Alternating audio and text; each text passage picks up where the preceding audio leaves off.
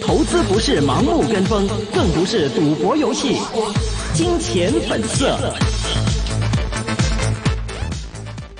好的，那么今今天的金钱本色环节呢，现在电话线上我们连通到的是创生证券的苏显邦苏总，苏总您好。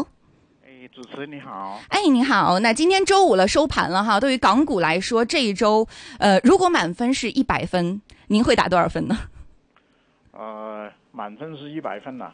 那我只能给那个七十到七十五分吧。嗯，刚刚是一个及格线以上的数值啊。是什么样的一些数据可能不是那么令人满意的？是板块方面，还是说成交量，还是说整个大势其实都都差强人意呢？呃，主要是整个大势和它的那个成交量都差强人意。嗯。那么我们呃这个星期呢，星期一的时候呢。一开盘呢，就一开盘呢，就出现了一个裂口的下挫。那么主要当时呢是受到上个星期五啊，美国公报六月份的那个呃就业市场报告，那么新增加的非农业职位呢增加了二十二万份多，令到当天美国股市出现明显的回吐，因为市场呢那个对美国联邦储备局减息的那个周期开展呢。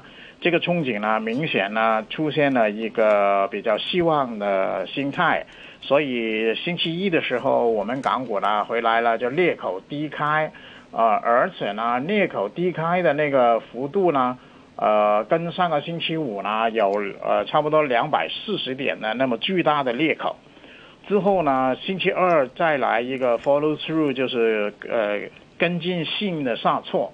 啊，就是星期二的时候最低曾经令到我们恒生指数啊跌到那个两万八千点的边缘，最低呢就是两万八千零八十点，也是这个星期之内呢最低的那个呃水平。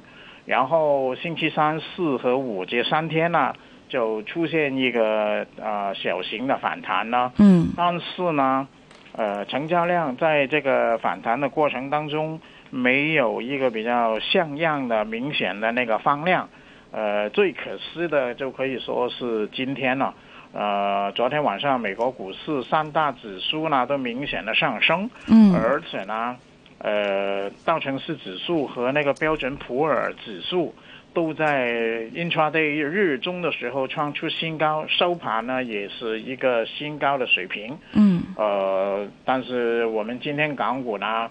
啊，只是轻微的上升，大部分的时间呢都是只能有几十点的那个升幅。嗯。呃，成交量啦，啊，刚刚过了那个收盘之后的那个对盘的时段。嗯。呃，到现在为止呢，已经算进刚才说呃收市时段的对盘了，也只能够有六百二十四个亿。呃，看得出暂时呃港股来说，市场的气氛呢。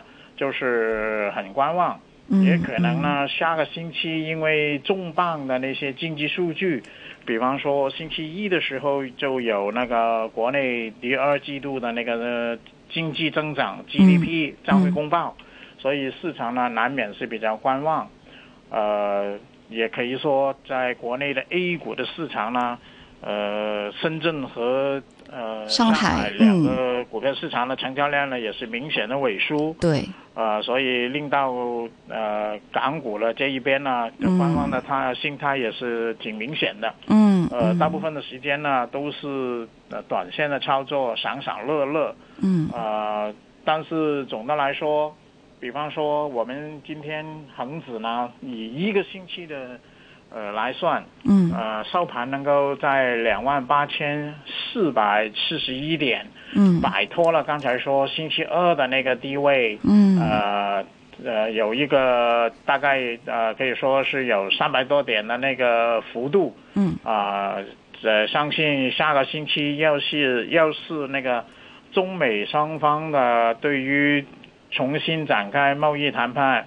呃过程是比较乐观，还有就是经济数据能够配合的话，嗯，那我还是可以说我可以保持一个审慎乐观的那个态度来看下个星期大盘的方向。好的，谢谢苏总。那今天呢，我们讨论的时间比较的短啊。那苏总也是跟我们总结了本周七十到七十五分港股的一个呃分数，但是下周来说，保持一个谨慎乐观的态度啊。非常感谢苏显邦苏总给我们带来的分析，谢谢您，拜拜。好，不客气，嗯，拜拜。